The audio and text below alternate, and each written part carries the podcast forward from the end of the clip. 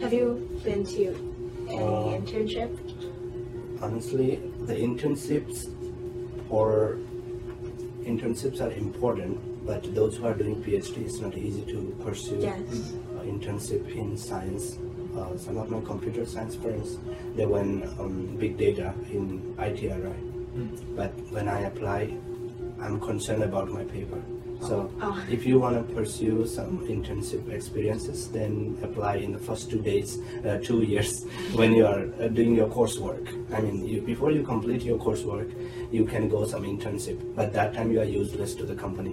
When you are when you are um, eligible to have internship experience, that time you will be busy for graduating. so I don't know some other guys. Some of them they did. I told you like um, those informations I get, I screenshot and send my friends in computer science because all you need is a, a piece of uh, laptop. You Mhm. can Yes. do some helpful things. But a chemist, you need to Oh. contribute through experiments, and your experiment is cooking in the lab. And you have no time to go, and your professor will ask you, you need some extra money. You can earn after PhD. Don't look for those. But internship is misinterpreted by some professors. I won't name out any, but this this culture has to be um, normalized or corrected. Some of the professor thinks internship means you want some extra money, but that's not the thing.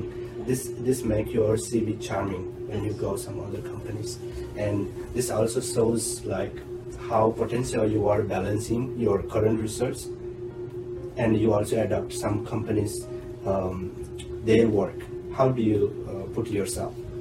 This has to be done in the summer or winter break, but not really. Uh, sometimes they overlap with your uh, academic time. I mean, you are you have an exam or something. It depends on the company, not exactly on the vacation time. So I would say quite hard for chemists. Uh, I don't know about all the departments. I, I would be specific to chemists.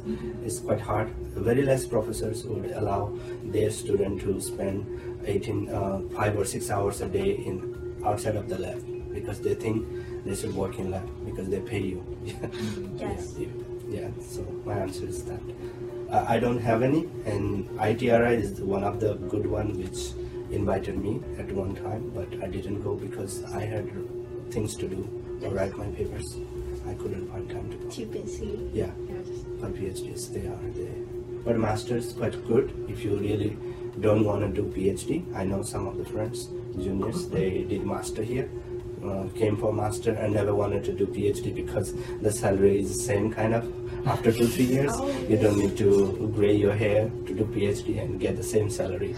And uh, and they can be a reporting officer when you go after PhD. That master student already a manager there. I can review my CV. Okay, I will forward your CV. yeah. So mm, I would say if you don't have strong ambition and you want to earn money, don't do PhD here. Master is enough for companies, and success rate is very low for PhD because they think this is not your question, but I want Yeah, to say I- in I a different way to- because internship also kind of related to job. Yeah. Um, some experience like we are three candidates, uh, we are going for one job. You have two internship, and I have zero the person who has zero internship experience has to prove a lot than to the internship guy because they think the person who already have internship experience knows the culture work culture better. Because even though you spend 20 hours or no internship is less than one one month right? At least one month. So when you go even two hours a day then it's 60 hours or even more. Those hours count because you survive you get to know the company and the work culture and the communication not just money this this gives the um, interviewers or the uh, potential uh, people who want to hire you uh, a bigger uh, yes than to the person who is not at all exposed to the industry here.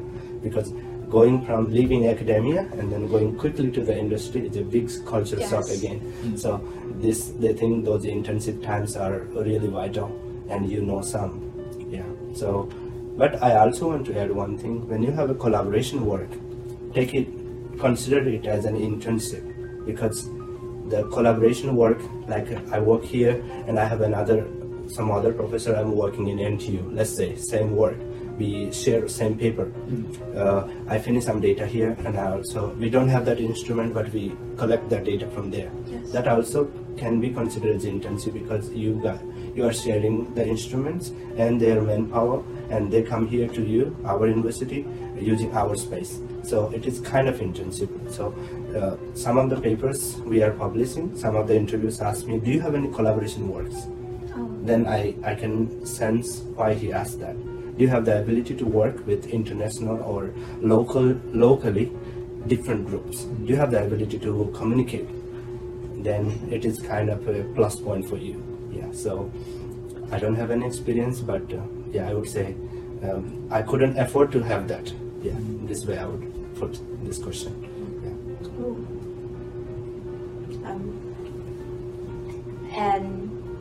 Um, lastly, we want to ask some advice for fellow students. It could be about anything.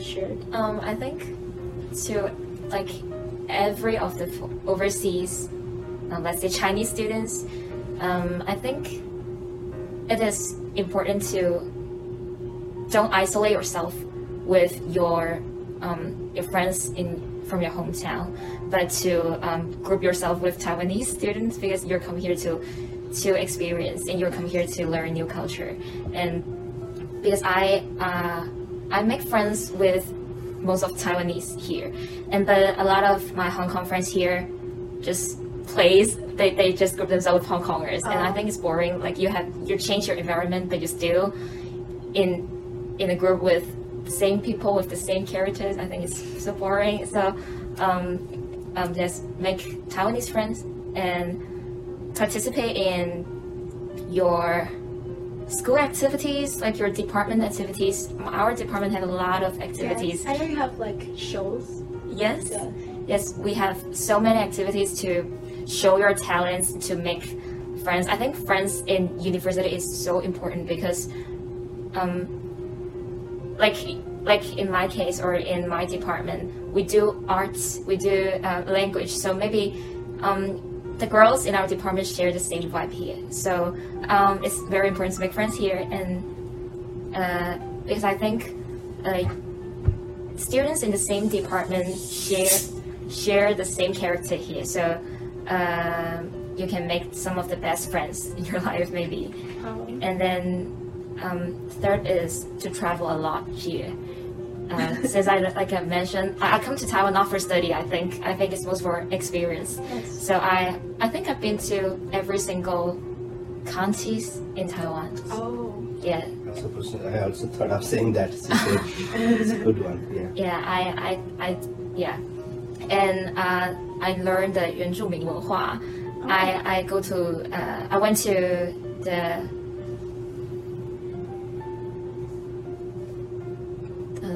怎么讲原住民的居住地？ Um, village. 部落。哦，对，不不不对，yes yes， Lefo? 呃 I I I don't Lefo village? Their village. Leofo. Leo four. Oh no. oh, oh, you mean them? Oh, you Yeah, yeah. yes, I went to a lot of the 部落 in Oh, Taiwan. you- Yeah. oh, tribe. Is that tribe? Or try Oh yeah, yeah, yeah, yeah, yeah, Tribal yeah, yeah, community. yeah, Yes. Yes, tribe. I visited a lot of tribes. Have you Uh, been to Taidong? yes. my my great uh, my grandpa oh my grandma was uh, Yeah, there. Oh, I, I went to Taichung once and um, they drank alcohol in the morning. Yeah, they just opened their door and just yes, they, yes, and, and then, they chew. Yes, yeah. yes, and they ran out and and it's very cool. And they actually go hunting. Yes, yeah. yes, and I mm. actually saw it. Oh, I did. yes. Um, yes, experience more because um, Taiwan is so different to Hong Kong. You came, I think you come here to experience a completely brand new lifestyle. So don't lock yourself in a room with your computer and your Hong Kong friends. it's, it's not worth it. Yeah. Oh. Okay, I think that's some good advice. and what about you? I would I would copy fifty percent of her. How it's like answering how did I survive seven years can answer all these questions. First of all, there are so many international activities in our school, even though drama or watching a movie together Oh. or something. Even though you don't like the movie, just go. You socialize. And every PhD think they are kind of for Newton. It's, it's boring. It's not. You are not a Newton again. You just do some dumb research, read the papers, you have a simple project and you just do that. So understand that you are not a Zuckerberg or a Newton. You just do some fundamental research and you will get a degree. Remember, you will get a degree. Just keep that confidence and do many activities. What she said, I agree. Uh, after I came here, I got my PADI license, diving, because it's a beautiful island and you can get that. In Europe, it costs a lot. Spain or somewhere, it costs a lot. As an Indian, you come here, don't rely on your driving license because nobody accepts you. So get a driving license. If if I get one to be hired by some companies, then your driving license too. It's a real advice. And you're too late to get a driving license when you are not doing during your study. Find little time. You are useful for some other people. Don't care that oh I'm Indian and or I'm Hong Kong. My accent will be accepted, but your fundamental knowledge is important and your confidence. Yeah. So your confidence will tell you what you can do. So those, uh, when you are uh, concerned about so many things, you don't open yourself. Just try to socialize. Then you will see someone will critique you. Your accent is bad. Go work on it. Watch YouTube. Talk to more people. So those kind of things will boost you. Then to go and all oh, those people are hating me. No, don't do don't do that. You are not good, so they hate you, and you are not matchable with the international. And you don't have to be shy because you are not from first language country. So something you learn, you showcase your talent. What I meant to say is that don't underestimate yourself. Just go out, and then every every researcher has time. Just find a way how to balance it. You can still do barbecue. You can still teach you can still go for fun, you can still do good research. If you can balance all of this without suffering your research or your core activity, then you are a proper uh, scholar from this university or wherever it is. But if you think that you went for travel and you suffer your progress report and you get caught that you didn't do well, that's not so good. So travel is the biggest tool for releasing stress. You, how you can afford the time and money to do those is your math. You need to do that. Nobody will teach you that. And second thing, um, build some hobbies.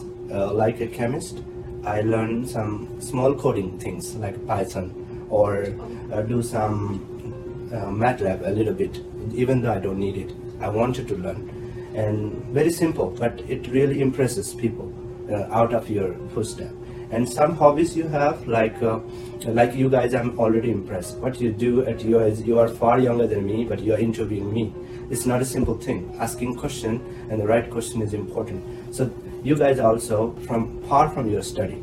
This is not your thing. So i'm i'm quite impressed and i'm not uh, praising you. So involved in that something. It will give you an insight.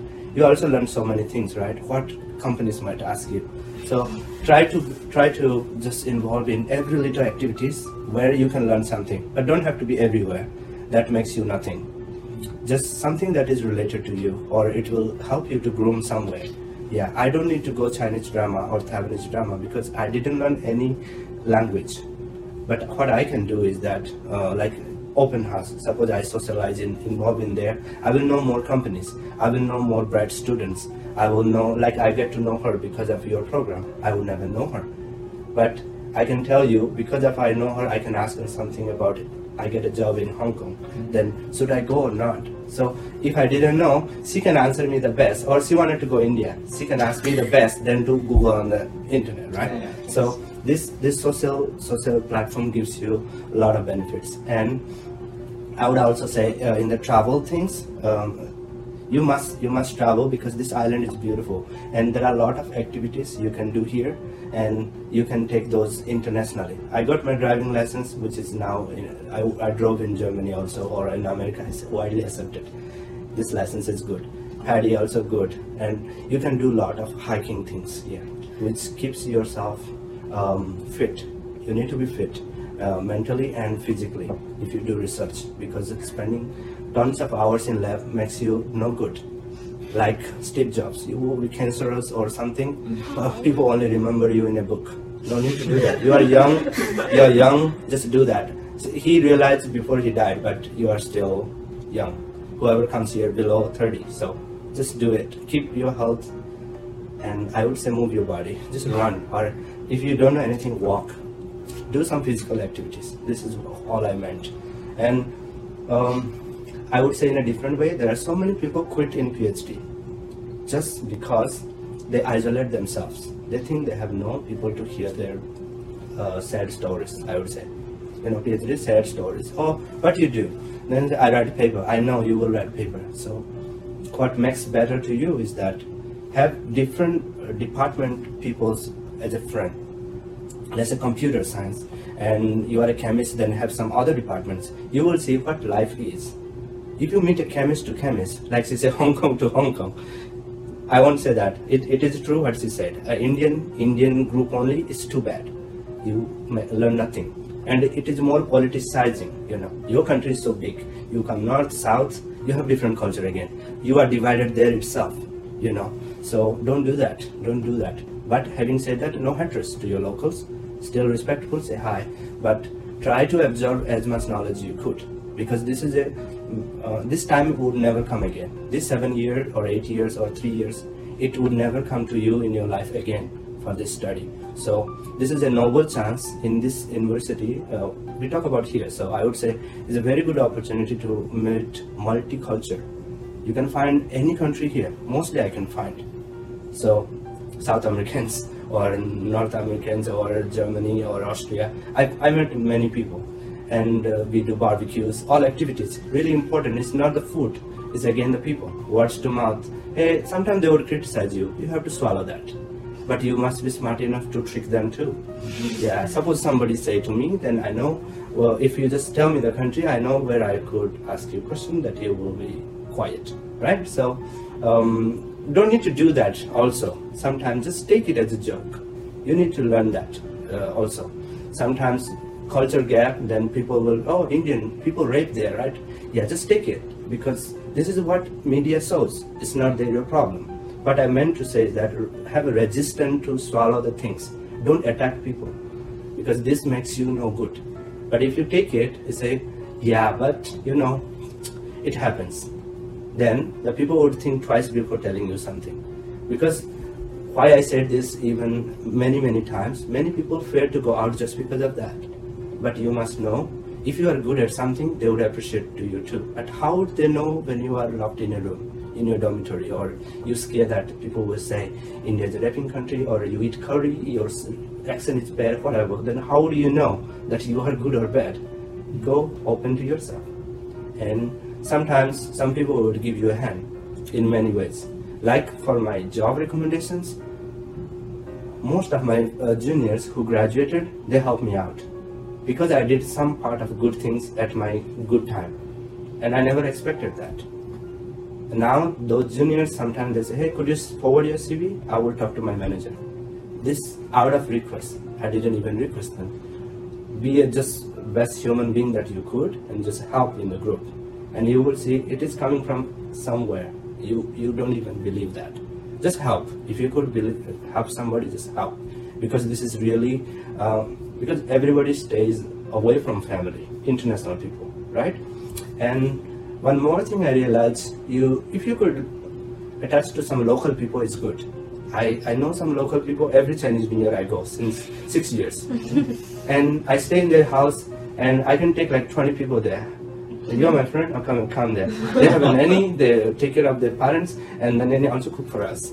But having said that, we love that culture. I mean, knowing local people is really good and the PhD life make less harder. Like you can share with somebody, and you you feel like someone is there for you to know your uh, your side of story. Yeah, and it, it is quite important. Uh, and you're uh, try to socialize on the big festivals, and then you will see the time is short. If you know Moon Festival and Chinese New Year, and if you have some people here, it is easy to survive. Once the Moon Festival finished, then you have Chinese New Year. Once the Moon Fest Chinese New Year finished, then again Moon Festival. So if you could rotate that, there are two semesters. And here only taught four months, not six months, right? And a four and five, yeah. 4.5. Your exams coming very repeatedly, very sooner.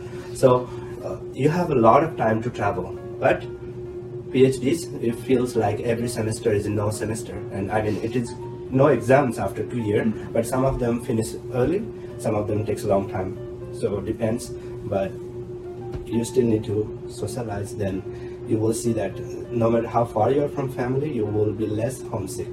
Yeah. Put put to travel is the one of the best tool. Solo travel or group travel, it's depend on you.